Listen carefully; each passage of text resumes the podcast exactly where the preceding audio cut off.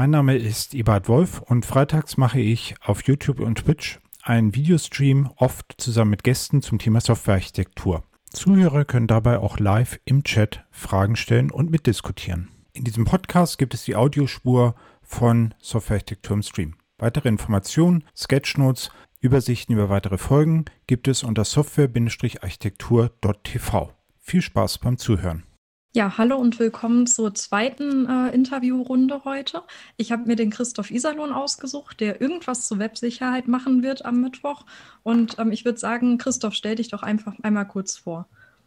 Ja, hallo Lisa. Ähm, äh, ich heiße Christoph Iserlohn. Ich bin jetzt seit naja, bald zehn Jahren äh, Consultant bei der InnoQ und ähm, auch schon vorher in der IT unterwegs gewesen. Ähm, das heißt, ähm, ich war auch in ganz verschiedenen Rollen schon unterwegs, also äh, angefangen vom Junior-Entwickler äh, bis äh, jetzt zum Senior-Consultant, ähm, habe Architektenrollen übernommen, Teamleitungsrollen, auch ganz normale Entwicklungsrollen, ganz verschieden. Und naja, ein Schwerpunkt war bis jetzt immer verteilte Systeme. Das war so von Anfang an Teil meiner Arbeit.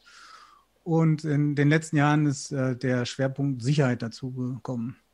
Ja, und sonst äh, noch ein bisschen kleine Eigenwerbung machen. Ich bin noch Host vom InnoQ Security Podcast. Ähm, alle, die sich für das Thema interessieren und äh, das Thema auch gerne aus der Entwicklersicht beleuchtet haben, die sollten da mal reinhören. Ja, cool. Dann also direkt merken mit dem Podcast. Genau. Ähm, wie bist du überhaupt zur Web Security gekommen? Also klar, verteilte Systeme, es bietet sich an, sich damit mehr zu beschäftigen, aber trotzdem beschäftigen sich ja nicht alle Entwickler verteilter Systeme auch mit Websicherheit. Nee, das, das bestimmt nicht. Ähm, wie bin ich dazu gekommen? Ähm, es sind eigentlich zwei Faktoren, die da eine Rolle spielen. Ähm, das eine ist, das hatte ich schon, als ich mit, dem, mit der Computerei angefangen habe, so mit, äh, das war bei mir der C64 und dann der Amiga, da hat man halt viel äh, rumgehackt und versucht, dieses System auch irgendwie auseinanderzunehmen. Damals war es noch so, dass man so einen Computer vollständig verstehen konnte.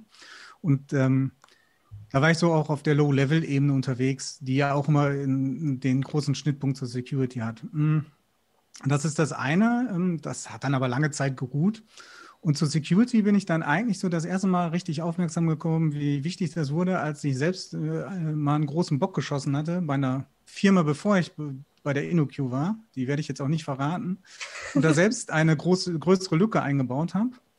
Und ähm, das ist zum Glück alles glimpflich ausgegangen. Das wurde frühzeitig bemerkt ähm, und so. Aber das ähm, hat mich sehr sensibilisiert für das Thema. Und dann habe ich halt gemerkt, dass, ähm, also ich war dann sensibilisiert, aber ich habe gemerkt, so die viele andere hatten mhm. das Thema nicht so auf dem Schirm. Das lief so nebenbei. Äh, oder dann kommt mal irgendwann einmal im Jahr wird der große Pentest gemacht, ähm, also von einer externen Firma. Und dann äh, ist danach die große Panik da, weil alle möglichen Lücken äh, geschlossen werden müssen, wo vielleicht auch die oberen Management-Ebenen auf einmal irgendwie den Fokus drauf haben, weil sie diesen Pentest-Bericht gelesen haben oder davon gehört haben. Und da war ich immer unzufrieden eigentlich damit, wie, wie das so gehandhabt wird. Und deshalb habe ich sozusagen für mich selbst den Schwerpunkt gesetzt, dieses Thema auch zu behandeln. Und zwar nicht so als äh, machen wir später oder macht jemand anders, sondern gehört einfach zum normalen Entwicklungszyklus dazu. Mhm, cool. Genau, du sagst schon, nicht jeder beschäftigt sich damit und du hast jetzt deinen Schwerpunkt gesetzt und wir sind ja hier bei Softwarearchitektur im Stream. Ähm, und meine Frage wäre jetzt, nicht jeder kann sich wirklich im Detail mit Sicherheit befassen, aber denkst du, dass es sinnvoll ist, für Softwarearchitekten sich schon früh genug mit Sicherheit zu befassen oder ob es irgendwelche Kernkonzepte, Kompetenzen gibt, die jeder wissen sollte zum Thema Sicherheit?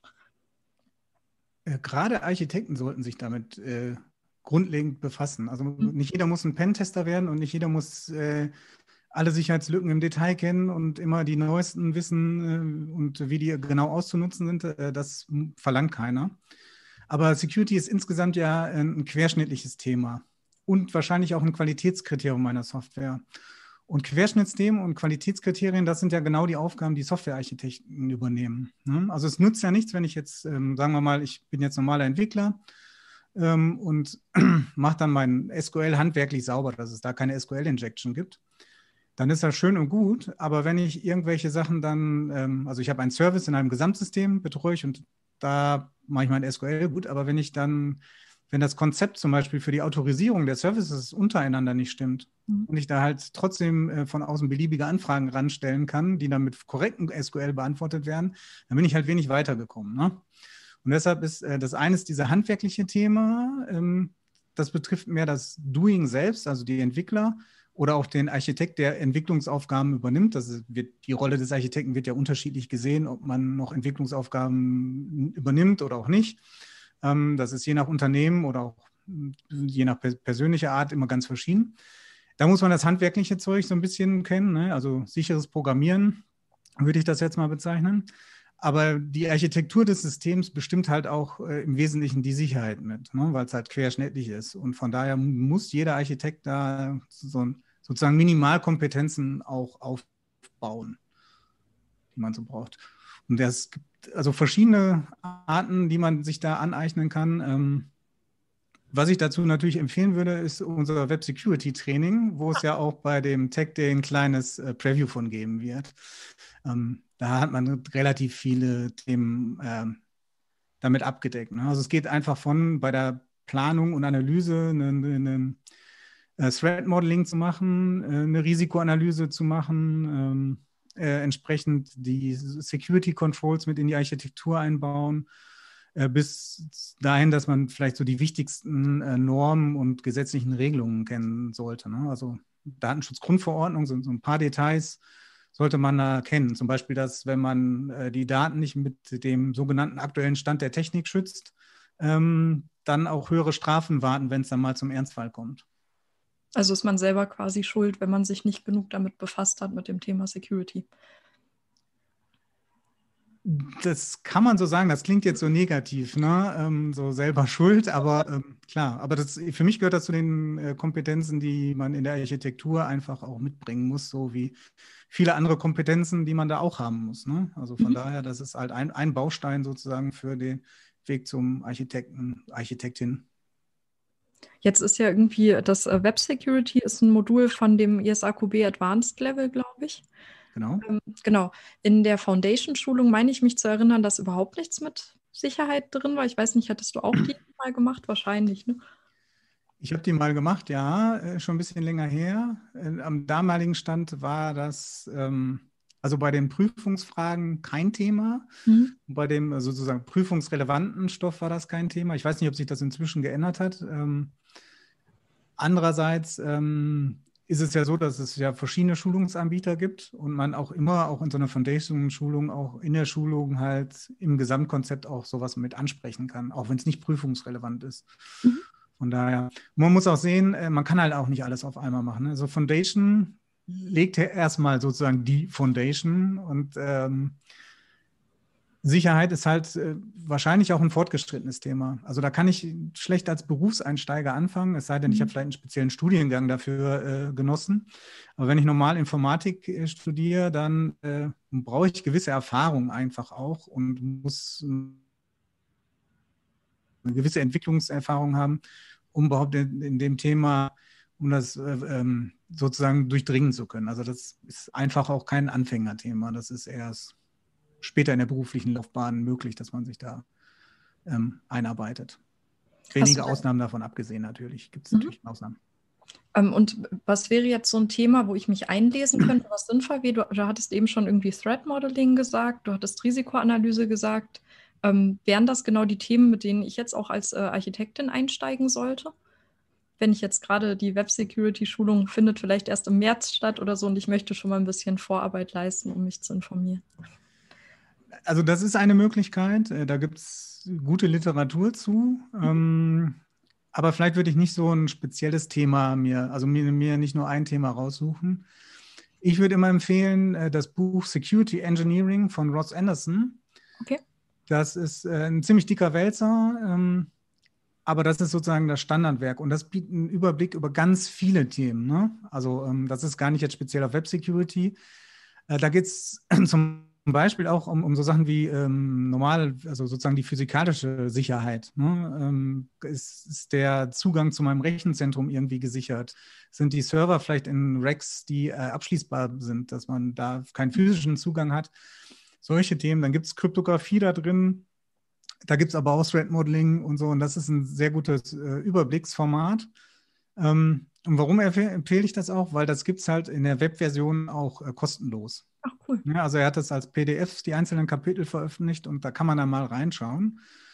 Und dann kann man sich das rauspicken, wo man sozusagen mit anfangen möchte und sich dann weiter ähm, ähm, sozusagen in die Tiefe gehen. Dann kann man weitere Literatur sich besorgen äh, dafür oder Schulungsangebote wahrnehmen oder was auch immer. Wenn wir den Webteil nochmal ansprechen, dann würde ich auf jeden Fall sagen, äh, was man äh, schon mal gehört haben sollte, auch schon als Entwickler, aber als Architekt sich vielleicht etwas tiefer damit befasst haben, sind die OWASP Top 10. Was ist das denn? OWASP Top 10, äh, das sind äh, die, also OWASP ist die Open Web äh, Application Security, nee, OWASP, Open Web Application Security äh, das Open Web Application Security Project ist das. Mhm. Ähm, so, das sind, das ist als Non-Profit organisiert mit Sitz in den USA. In Europa gibt es auch einen Ableger, auch als Non-Profit. Ähm, und die haben verschiedene Projekte. Und eins ist die OWASP Top 10. Und da sind die ihrer Meinung nach zehn wichtigsten Sicherheitslücken oder Sicherheitsrisiken aufgeführt.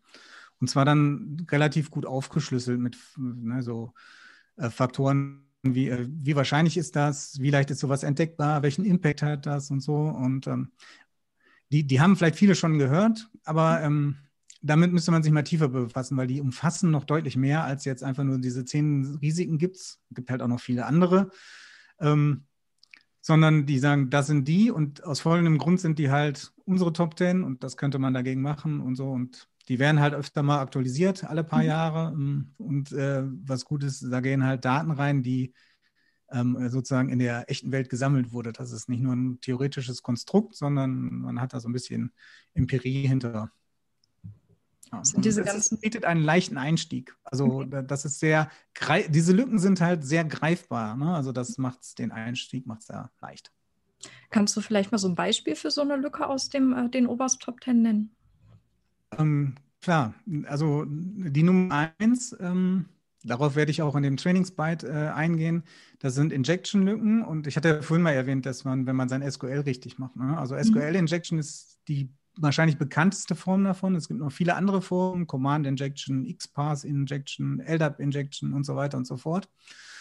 Ähm, da geht es halt darum, dass ich, wenn ich eine Abfrage in meinem Programm habe, in meiner Applikation, die eine SQL-Abfrage, die irgendwie User-Daten erwartet. Das einfachste Beispiel ist halt der Login. Da habe ich meinen Usernamen und das Passwort und dann kommt es irgendwie wahrscheinlich im Hintergrund so eine Abfrage wie Select from User, also Select Star from Users, where Username gleich. Und dann kommt der User-Input and Passwort gleich, auch wieder der User-Input. Mhm. Wenn ich das jetzt einfach so mit Strings zusammensetze, dann kann ich halt dieses Kommando so manipulieren, ähm, dass das andere Dinge macht, als es eigentlich ausführen sollte, weil ich dann zum Beispiel, wie gesagt, beim Username ist dann A und dann mache ich das Anführungszeichen, dann ist eigentlich das beendet und dann mache ich wie ähm, sowas wie or, one gleich one, also eine Bedingung, die immer klar ist und dann mache ich noch ein Kommentarzeichen, dann wird der Rest abgeschnitten und dann kann ich sozusagen Rechte erlangen für zum Beispiel einen Admin, der ich eigentlich gar nicht bin. Aber mhm. ich kann dann eigentlich, also worauf es dann hinausläuft, dass ich beliebige SQL-Kommandos ausführen kann. Und das heißt, diese Datenbank wäre einfach kompromittiert. Davon werde ich mhm. wahrscheinlich alle Daten abziehen können, ne, exfiltrieren können. Gibt es äh, sehr fortgeschrittliche Techniken, viel weiter als das, was ich jetzt so kurz angerissen habe. Ähm, aber das ist wahrscheinlich die bekannteste. Und die ist sogar meistens relativ einfach zu lösen, indem man Prepared Statements nimmt der dann sozusagen dieses Statement vorbereitet mit Platzhaltern. Und wenn der User-Input in diese Platzhalter gesetzt wird, sorgt dieses Prepared Statement für, dass so Sonderzeichen und sonstiges, womit ich halt eine Abfrage manipulieren kann, entsprechend encoded werden und harmlos sind. Mhm. Aber das heißt nicht, dass das nicht noch vorkommt. Ähm, ich werde da heute auch, äh, äh, heute, am Mittwoch auch ein Beispiel für geben, warum das immer noch vorkommt, obwohl man mit SQL Prepared Statements eigentlich sozusagen das erschlagen kann, weil das geht vielleicht doch nicht immer. Aber mehr verrate ich dazu noch nicht. Machst du das in deinem Trainingsbyte oder in deinem Vortrag? In dem Trainingsbyte ist das. Mhm. Da sind Injection-Lücken ähm, und nicht nur SQL-Injection halt äh, einer, einer der Schwerpunkte. SQL-Injection, das hört sich jetzt eher so an, als ähm, würde ich mich als Entwicklerin darum kümmern müssen. Sind in der obersten Top 10 auch irgendwelche Sicherheitslücken, die für ähm, Architektinnen relevant wären? Ähm, also ich würde bestreiten, dass man sich nur als Entwicklerin darum kümmern müsste. Ähm, also es kommt darauf an, wie man die Architekturrolle wahrnimmt. Ne? Also mhm. wenn man so Coding-Guidelines zum Beispiel schreibt als Architektin, dann sollte das vielleicht drin vorkommen, dass ja. SQL grundsätzlich mit Prepared Statements gemacht werden oder so. Ne? Also ähm, also das eigentliche handwerkliche Doing ist natürlich bei, bei den Entwicklerinnen dann äh, verortet, aber trotzdem müssen Architekten das halt kennen. Mhm. Es gibt aber auch bestimmte Sachen, die will ich direkt in, das spricht für mich direkt die Architektur an. Das ist der Punkt, äh, dass es ähm, ungenügendes Logging und Monitoring gibt. Mhm. Ähm, spricht halt das an. Das ist eigentlich jetzt nicht so eine konkrete Lücke, sondern mehr da geht es dabei darum, dass man solche Lücken ja auch irgendwie aufdecken möchte. Ne? Also man liest ja nicht äh, selten, dass so, äh, ja, der, das Netz war schon seit Monaten infiltriert in so eine, man braucht nur auf den Heise-Ticker gucken, mhm. wo wieder Daten abgeflossen sind und dann haben sich die entsprechenden ähm, äh, Personen da schon e-, ewig unter dem Radar befunden. Ähm, und wenn man sowas aufdecken möchte, hilft Logging und Monitoring natürlich extrem dabei. Und das ist ja ein typisches Querschnittsthema. Wenn wir uns mal so eine Microservice-Architektur denken aus vielen Microservices, dann loggt man wahrscheinlich nicht alles lokal und macht dann einen Grip auf jeden Microservice, indem man sich da per SSH einloggt, falls das überhaupt geht, heutzutage mit der Containerisierung, sondern man, man ähm, schreibt Logs auf Standard-Out und die werden dann irgendwo in ein zentrales System, also so ein ELK-Stack oder äh, sowas reingepumpt und dann kann man die Logdaten halt strukturiert äh, durchsuchen. Ne? Und zwar alle Logdaten von allen Services. Und das ist halt ein querschnittliches Konzept. Das ist halt auf der Makroebene, Architekturebene und nicht auf der Mikroebene, also nicht in der Entscheidung des Teams. Und da ist der Architekt, die Architektin natürlich prädestiniert dafür, das entsprechend zu machen. Und vielleicht auch entscheiden, welche Ereignisse auf jeden Fall gelockt werden müssen. Ne? Also manche Sachen will man halt, also zum Beispiel fehlgeschlagene Login-Versuche, dass das ähm, auf jeden Fall ähm, gelockt wird, äh, sollte vielleicht auch in der Makroarchitektur stehen. Ne? Und auch welches Monitoring-Konzept hat. Ne? Ob man auf CPU-Lasten schauen muss und um vielleicht zu merken, dass man sich einen Bitcoin-Miner eingefangen hat durch NAC oder so. Das sind auf jeden Fall Architekturebenen, die man da ähm, streift. Also bei dem Punkt ist das sowieso für mich komplett Architektur. Und bei vielen anderen Punkten ist es halt, es gibt das Doing, aber es gibt auch sozusagen die konzeptuelle Ebene, wie ich das verhindern kann. Und die sind auf jeden Fall äh, in der Architektur. Mhm. Du hattest, äh, also äh, wir haben uns natürlich vorbesprochen, um das jetzt einmal zuzugeben. Ähm, und ich glaube, was jetzt gerade ganz gut passt von der Thematik her, also ich als Architektin möchte mich mit dem Security-Thema auseinandersetzen und jetzt habe ich natürlich nicht die Chance, Experte dazu, zu, dafür zu werden. Und ähm, viele Leute kennen schon das DevOps-Prinzip, das eben die Grenzen zwischen Entwicklung und Operations ähm, verschwimmt. Und du hattest ähm, der Vorbesprechung DevSecOps in den Raum gebracht. Ähm, kannst du das einmal kurz erläutern, damit alle wissen, was damit gemeint ist? Ja, das ist natürlich jetzt auch wieder gerade so ein Buzzword, ähm, wo man ein bisschen vorsichtig sein muss. Äh, ne, das kann äh, alles und nichts heißen. Aber ähm, so wie ich das interpretiere, ähm, ist das Wichtigste halt dabei, dass man sozusagen die Mauer zum Security-Team einreißt. Also DevOps war ja sozusagen der Teil, äh, wir reißen die Mauer zwischen der Entwicklung und dem Betrieb ein, weil vorher hatte man oft die Situation so, und heute ist das vielleicht immer noch in einigen äh, äh, Betrieben so, dass die Entwicklung irgendwas herstellt, übergibt das an den Betrieb und die müssen sich dann darum kümmern. Und das heißt äh, oft in der Konsequenz, dass Änderungen nicht so schnell gemacht werden können, weil der Betrieb will halt ein stabiles System und wenig Änderungen, ne, weil das ist halt sein Incentive. Das System soll oben bleiben, die Entwicklung will aber schnelle Entwicklung haben und schnell Sachen in Betrieb bringen, weil das ist der Incentive, schnell neue Features rauszubringen und das hat nicht so zusammengepasst. Deshalb gab es halt diese DevOps-Entwicklung, -Ent dass man gesagt hat, okay, wir bringen die näher zusammen. Im Idealfall auch so, dass das ein Team ist. Ne? Also dass das Team äh, sozusagen äh, sich auch um den Betrieb kümmert. Das war so bei Amazon äh, das, was äh, der, unter dem Motto You build it, you run it mhm. beschrieben wurde. So, jetzt gibt es aber natürlich noch mehr Akteure in, so in der Softwareentwicklung und die Security gab es auch schon immer. Äh, ne? Manchmal gibt es die halt nicht intern, sondern nur als externe Firma. Manchmal gibt es aber ein internes Security-Team. Und wenn die jetzt ähm, im, im, klassischen Fall kommen ähm, und dann sozusagen im Nachhinein erstmal gucken, ja, wir müssen das erstmal prüfen und dann noch x Sachen finden, ne? was weiß ich, hier gibt es eine, eine Cross-Site-Scripting Lücke, da wird eine veraltete Komponente mit Sicherheitslücken benutzt und so weiter und so fort. Da müssen die erstmal alle gefixt werden. Ja, dann kann man sich von diesem Gedanken irgendwie Continuous Delivery oder Deployment eigentlich verabschieden. Mhm. Ja, weil das ist so wie früher, dann hat der Betrieb das blockiert. Ähm, gar nicht mal aus schlechter Absicht, sondern weil es halt sozusagen sein Incentive war, äh, stabilen Betrieb zu gewährleisten. Ist es dann so, wenn man das separat hat, äh, dass das Security-Team diese, diese Sachen blockiert. Und zwar auch, weil sie das Incentive haben, äh, eigentlich darf unsere Software keine Sicherheitslücken haben. Ne? Wenn die aufgedeckt sind, werden, also wenn sie nicht aufgedeckt werden und dann ausgenutzt werden, fällt es halt auf dieses Security-Team zurück. Und ähm, da wendet man dann halt bei DevSecOps dasselbe Konzept an und man versucht, diese Mauer einzureißen, indem man die Leute zum Beispiel ins Team äh, integriert, indem man da einen Security-Experten drin hat. Oder ähm, es gibt dann solche, das Konzept Security-Experten sind rar im Markt, hat man vielleicht nicht in jedem Team. Gibt es dann das Konzept dieser sogenannten Security Champions, nennt man das. Mhm.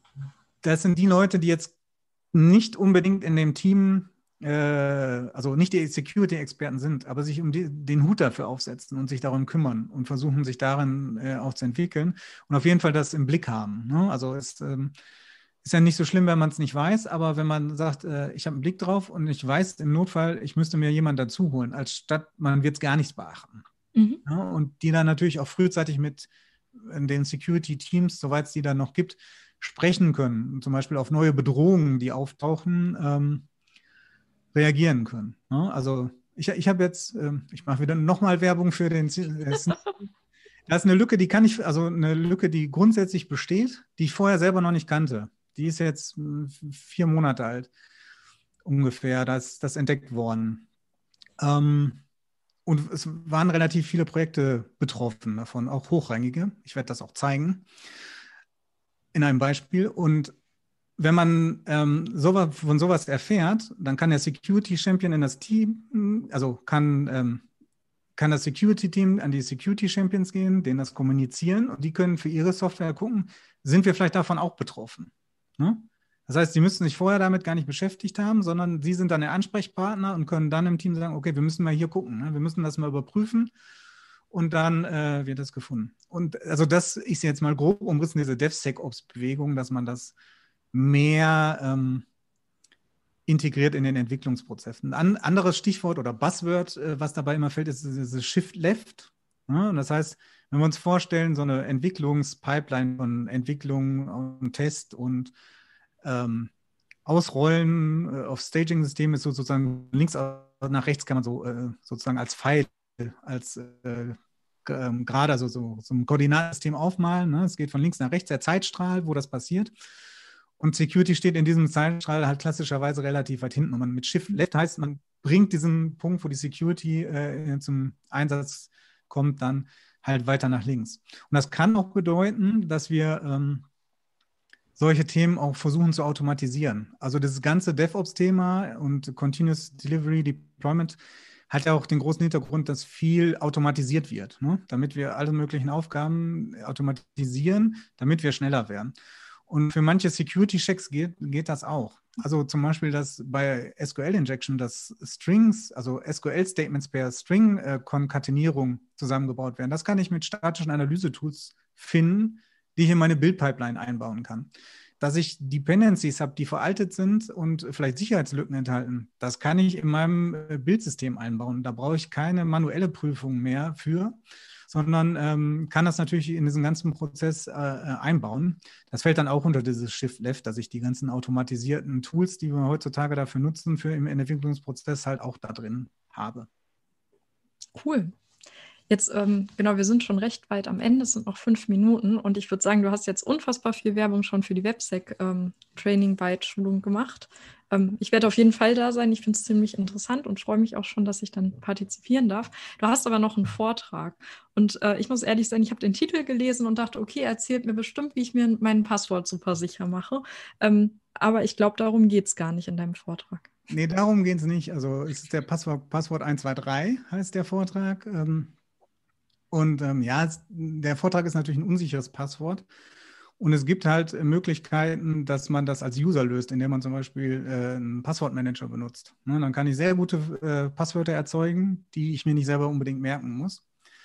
Das Problem dabei ist, ähm, und darum geht es halt nicht, sondern es geht darum, wie gehe ich denn auf dem Server mit Passwörtern um? Ne? Ähm, also A, warum gibt es überhaupt immer noch äh, Passwörter in, in, in, dieser, in diesem Ausmaß mhm. ähm, und nicht Alternativen? Das werde ich anreißen, weil meiner Meinung wird das noch lange so bleiben, dass wir uns mit Passwörtern rumschlagen müssen. Und dann muss ich die auf dem Server halt vernünftig ähm, verwalten können, weil ich habe keine Kontrolle, ob meine Endnutzer Passwortmanager benutzen oder mhm. nicht. Oder eine Zwei-Faktor-Authentifizierung benutzen. Das wird zwar viel äh, von den Problemen, die wir heutzutage haben, lösen. Aber das ist meistens außerhalb der Kontrolle. Also nicht immer. Also wenn ich jetzt firmeninterne Software mache und äh, firmenintern ist halt vorgeschrieben Zwei-Faktor-Authentifizierung, dann habe ich Glück. Aber alles, was so öffentlich ist, habe ich eher selten die Möglichkeit, das zu kontrollieren. Und deshalb muss ich das halt auf dem Server vernünftig machen. Und da gibt es eine ganze Reihe von Angriffsvektoren auf Passwörter und um die geht's. Welche gibt es da? und wie können wir die verhindern? Ne? Also wie können wir unsere Software, die Passwörter verwaltet, äh, dann sicher gestalten? Und darum wird es gehen. Und mhm. nicht darum, dass man Passwort 123 nicht als Passwort nehmen sollte. Ich glaube, da habe ich jetzt noch mal eine blöde Nachfrage. Viele Webseiten verwenden ja diese Sicherheitsfragen. Und beim Ausfüllen von so einer Sicherheitsfrage denke ich mir immer, dass doch also Mädchenname der Mutter, das ist doch äh, nichts, was man nicht durch ein einfaches Google mal eben rausfinden könnte. Warum machen die das mit den Sicherheitsfragen? Ist das überhaupt sicherer und äh, hast du da eine Meinung zu? Ja, ähm, habe ich, ich habe dazu eine Meinung. Also ähm, das ist halt sozusagen der Kanal, wenn ich mein Passwort vergessen habe, dass ich das irgendwie wieder rekonstruieren kann und auch beweisen kann, dass ich das bin. Mhm. Das war, als es noch nicht so äh, verbreitet war, Facebook, Instagram oder sonstig, also Social Media, gar nicht so einfach, solche Sachen unbedingt rauszukriegen. Da musste man schon gezielt angegriffen werden. Ne? Also wenn man da nicht im Visier des Geheimdienstes war oder so, oder äh, ganz speziell, damit hat man keinen Massenangriff fahren können. Heutzutage ist es relativ leicht. Ne? Mhm. Leider hat diese Praxis nicht mehr aufgehört, dass man trotzdem diese Fragen kriegt. Von daher, äh, ich bin davon nicht begeistert. Die meisten Experten raten auch davon ab, sowas zu machen. Ähm, warum die Firmen das trotzdem noch immer tun, ich weiß es nicht. Vielleicht, weil es von der Implementierung halt auch relativ einfach ist. Also alternative Verfahren heißen auch mehr Aufwand bei der Implementierung und auch oft mehr Aufwand bei den Nutzern. Ne? Und man will es den Nutzern ja leicht machen. Mein Tipp aber wäre, ähm, jetzt für die Endnutzer, ähm, man kann diese Fragen auch äh, so beantworten, dass man die auch in seinem Passwortmanager, die meisten haben sowas wie äh, gesicherte Notizen oder so, die auch verschlüsselt da liegen, dass man da auch irgendeinen Unsinn, also einen unsinnig generierten String einfach ablegt, der im Passwortmanager ist. Den wird dann keiner erraten. Mhm. Ja, also von daher kann man das machen. Das ist so ein bisschen Missuse von diesem System, ne? äh, aber ähm, gut. Ich würde sowieso immer empfehlen, Passwortmanager zu nehmen als Endnutzer. Ne? Von daher ja, aber wenn ich jetzt ein System neu bauen würde, würde ich nicht empfehlen, das als Passwort Recovery einzubauen. Auf keinen Fall. Hast du einen guten, einen kurzen, guten Tipp für eine bessere Passwort Recovery? Äh, oh, das wird schwierig jetzt in den verbleibenden zwei Minuten. Also das ist schon ein bisschen komplexeres Thema, ähm, das zu behandeln. Das ist auch kontextabhängig. Ne? In welchem kenne ich die Nutzer gar nicht? Ist das ein interner Nutzerkreis? Wie wichtig ist das? Welche anderen Merkmale haben die hinterlassen? Habe ich dafür für eine E-Mail-Adresse, an die ich was mailen kann, also so ein Password Recovery Link oder eine, eine Telefonnummer, wo ich was draufschicken kann oder so? Ähm, das kann man jetzt nicht so pauschal mal eben sagen. Das ist komplex. Okay. Möchtest du zum Abschluss noch irgendwas sagen, ein bisschen Werbung machen oder? Ich habe ja schon ganz schön viel Werbung gemacht, ne? aber ich freue mich natürlich über jeden, der ähm, dann am Mittwoch bei meinem Vortrag äh, Passwort 123 und auch bei dem Sneak Peek auf das äh, Web Security Training vorbeischaut. Und ähm, ja, und vor allem freue ich mich dann auf Feedback danach. Ne? Also ähm, Fragen, Anregungen, vielleicht auch Korrekturen, ne? man weiß nicht, kann sich auch immer mal ein Fehler einschleichen. Äh, bin ich sehr gespannt drauf und freue ich mich drauf. Es wird gerade im Twitch-Chat, das kann ich noch gerade sagen, Feedback passwortless ist die Zukunft. Äh, ja, das wäre schön. Aber wer in den Vortrag kommt, wird vielleicht noch sehen, dass äh, wir die Passwörter uns noch relativ lange begleiten werden. Ja, dann äh, gebe ich das mal so an äh, Direct Speed weiter. Am besten den Vortrag von dem Christoph besuchen, dann weißt du, warum das erstmal noch nicht die Zukunft ist. Ähm, ja, Vielen, vielen Dank für deine Zeit, Christoph. Ich fand es wirklich cool und interessant. Ich freue mich schon mega auf Mittwoch, auch auf deine Schulung. Ähm, ja, genau. Bis Alles klar. Mittwoch. Dann bis bald. Ciao. Tschüss.